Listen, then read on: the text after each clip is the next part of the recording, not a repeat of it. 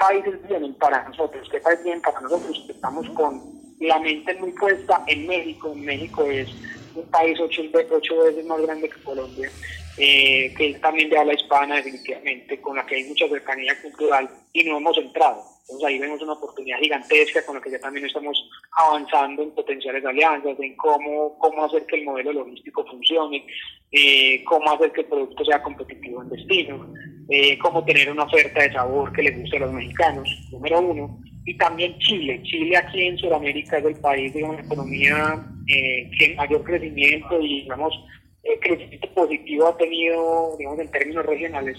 Entonces tenemos en esos dos países una gran oportunidad y también por temas de cercanía en el idioma. Cuando tú dices que el empaque tiene que ir impreso en otro idioma, supongamos inglés, que es el caso de Estados Unidos, que es el otro mercado objetivo nuestro, hay que hacer una inversión muy grande en todo eso, en ese nuevo desarrollo de empaques, leyendas en inglés, el cumplimiento de norma técnica estadounidense, que también lo estamos haciendo y lo vamos a implementar porque a partir del año entrante ya entramos también a Estados Unidos, que eso sí nos va a dar, esperamos nosotros, un crecimiento exponencial y muchísimo más, más grande